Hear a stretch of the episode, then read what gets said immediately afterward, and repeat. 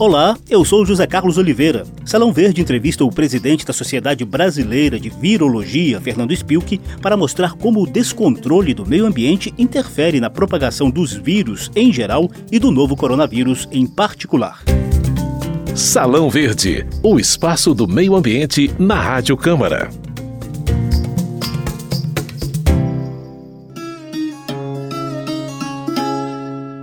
A biologia define vírus como parasita intracelular. Eles têm estrutura bem simples e de tão pequenos são chamados de submicroscópicos. Existem de muitos variados tipos. Só entram em ação mesmo quando penetram na célula de qualquer ser vivo, como plantas, bactérias, animais e, claro, nós, seres humanos. Dentro de uma célula, os vírus se reproduzem rapidamente. É a chamada replicação viral. A lista de doenças humanas causadas por vírus é imensa. Tem, por exemplo, gripe, hepatite, sarampo, febre amarela, poliomielite, AIDS, meningite, além das nossas já bem conhecidas dengue, zika e chikungunya. Mas repito, a lista de doenças é imensa. Os vírus também estão associados a algumas tragédias locais, como no caso do ebola, na África, e a grandes pandemias, como a da gripe A, em 2009, ou a da gripe espanhola, que na verdade era a gripe americana, lá por volta de 1917 1918. Agora, de novo, o mundo assiste estarrecido à rápida propagação da Covid-19, a doença provocada pelo novo coronavírus. Os números de contaminados e de mortos não param de crescer. Mas os ventos que vêm da China, onde tudo começou, dão esperança de que esse terremoto vai passar. E quando a pandemia for embora, a gente vai ter um enorme dever de casa em busca da normalidade possível. Haverá longos desafios para retomar o ritmo de vida pessoal, o trabalho, a economia e por aí vai. E quanto ao meio ambiente? Será necessário repensar a relação diária com os recursos naturais? Será que a maneira como a gente trata e se relaciona com o planeta tem relação com a propagação de vírus? É sobre isso que eu conversei com o presidente da Sociedade Brasileira de Virologia, Fernando Spilk. A entidade reúne profissionais de saúde, pesquisadores e demais cientistas de várias áreas ligadas aos estudos dos vírus em geral. Nesse momento, por exemplo, os cientistas seguem empenhados em pesquisas sobre possíveis mutações do novo coronavírus no Brasil. Fernando Spilk também é professor titular da Universidade Fivale, que fica lá em Novo Hamburgo, no Rio Grande do Sul. Doutor Fernando, muitíssimo obrigado por atender a Rádio Câmara. Vamos escolher aqui as suas informações e ajuda para os nossos ouvintes. Como nosso programa tem uma pegada mais socioambiental, a primeira pergunta é óbvia, né? Quais os aspectos ambientais das transmissões virais, né? Como o meio ambiente interfere na transmissão e na propagação de doenças virais?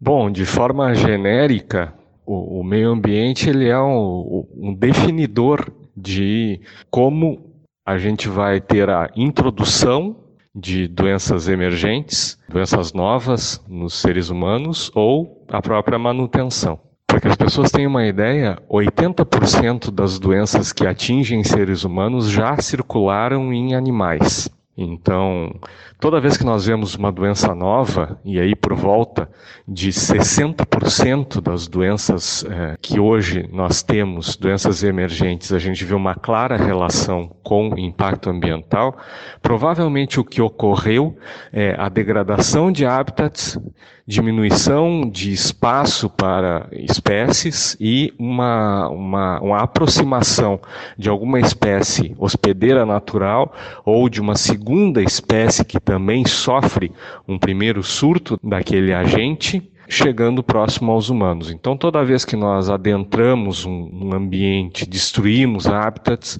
e fazemos com que as espécies não tenham uma circulação adequada, um espaço para viver, nós promovemos que essas espécies selvagens acabem tendo surtos, né? a transmissão de um determinado vírus e desta amplificação, desta atividade aumentada do vírus na natureza, em algum momento fortuito de caça, de consumo, de utilização dos animais como animais de estimação ou de exibição, a gente fica exposto então a esse, esse novo agente.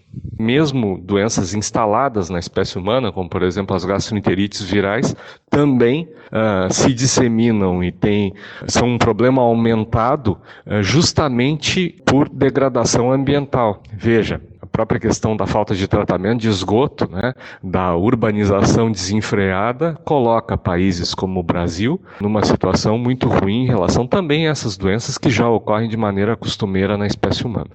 Que tipo de descontrole ambiental pode agravar as doenças virais?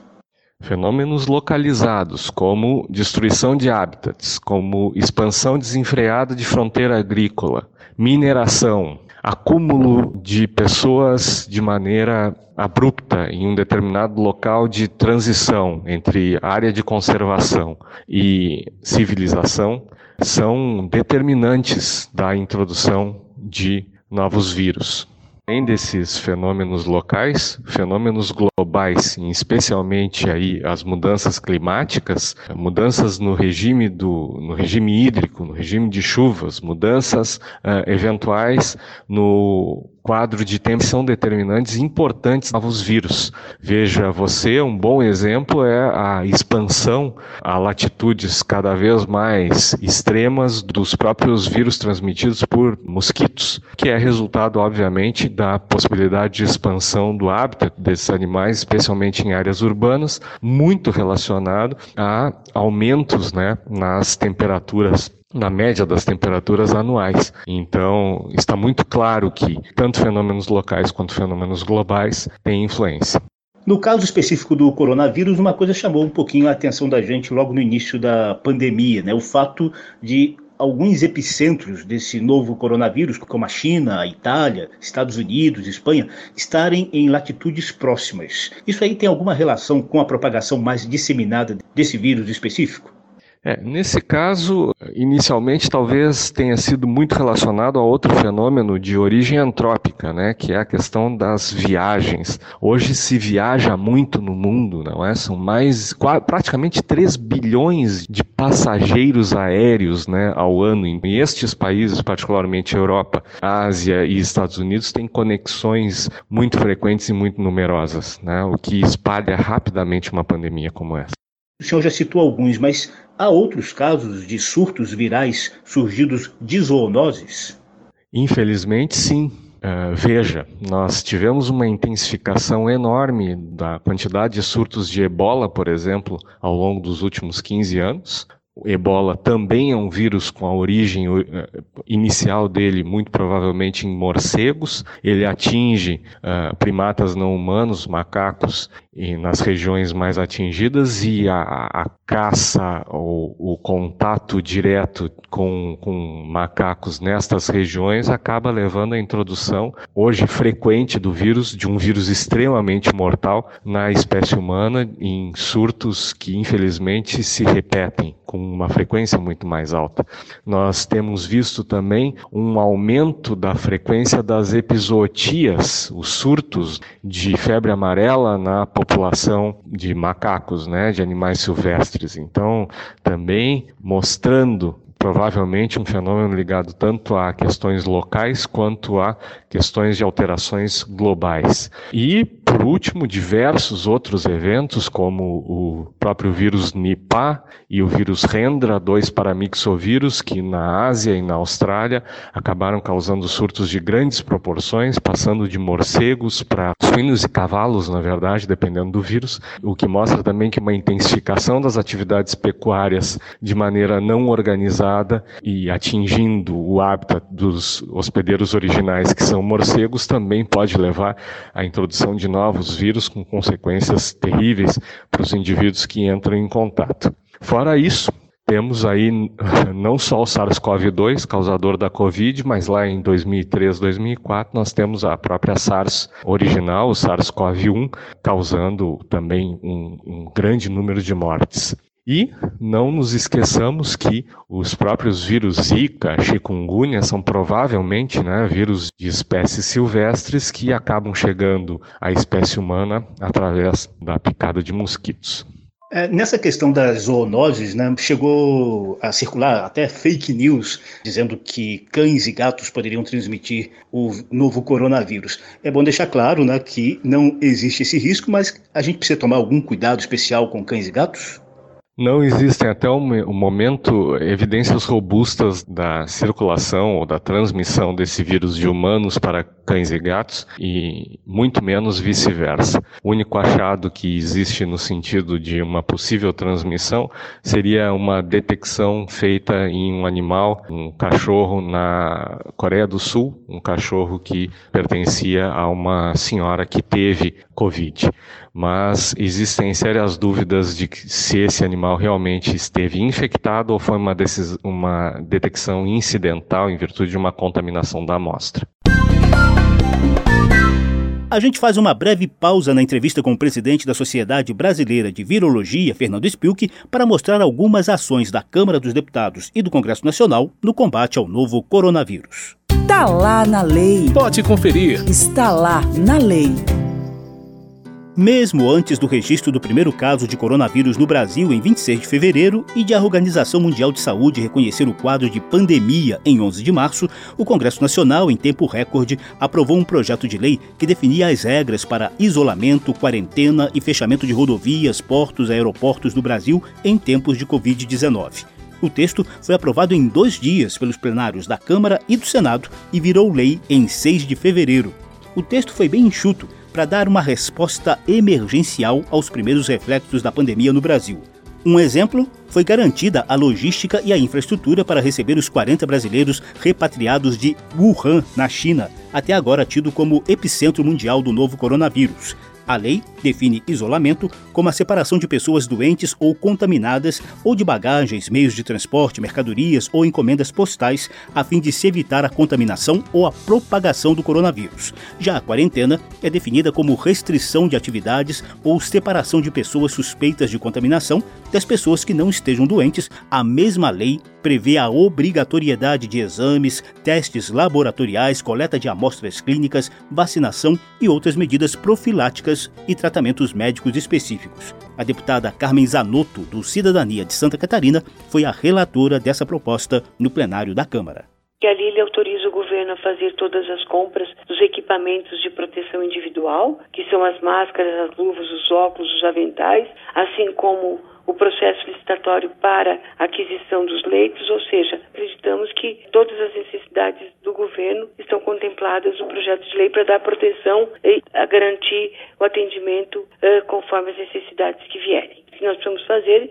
nesses casos, é seguir o protocolo e a orientação do Ministério da Saúde. Está lá na lei. Pode conferir. Está lá na lei. Salão Verde retoma a entrevista com Fernando Spilk, presidente da Sociedade Brasileira de Virologia e professor titular da Universidade Fivale, lá de Novo Hamburgo, no Rio Grande do Sul.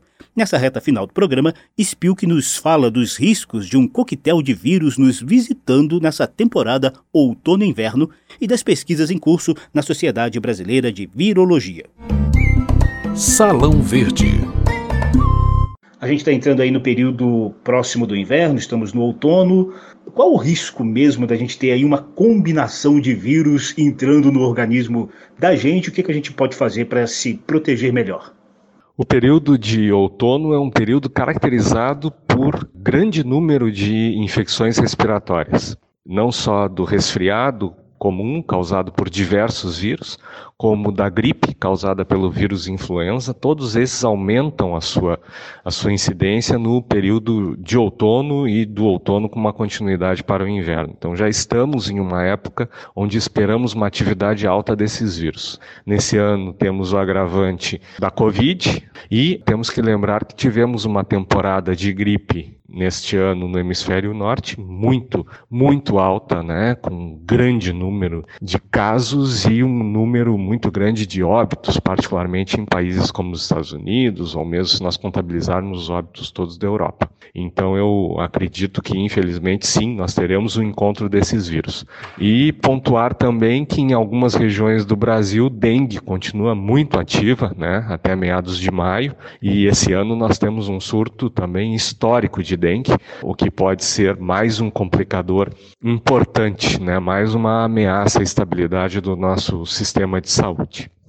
E por fim, a gente gostaria de saber algumas das ações e pesquisas que estão em curso na Sociedade Brasileira de Virologia em relação ao novo coronavírus. Inclusive, a gente sabe que vocês Tem conferência, um seminário programado? Como é que está a programação? Que contribuição o mundo científico, além da clara contribuição que já está ocorrendo, pode nos dar é, para prevenção e combate ao coronavírus e outros vírus que nos visitam de vez em quando?